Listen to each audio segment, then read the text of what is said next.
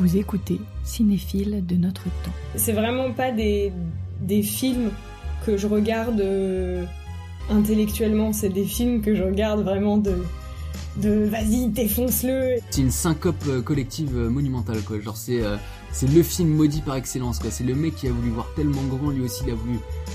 Et du coup, j'ai peur, enfin ce, sentiment était tellement fort, même si c'était douloureux, que j'ai pas envie de le voir parce que j'ai peur de. En fait, quand tu ressens une sensation forte, je trouve ça, dur, enfin, ça transcende un peu les mots, tu vois, je trouve ça dur d'expliquer par les mots. Et j'ai l'impression que c'est un film qui m'a aidé à rêver en fait la mort et à, et à, et à, et à me protéger aussi de ça parce que c'est super violent. T'as l'impression que le film c'est un tombeau, mais un tombeau qui est cool, enfin qui, où tu te sens bien quoi.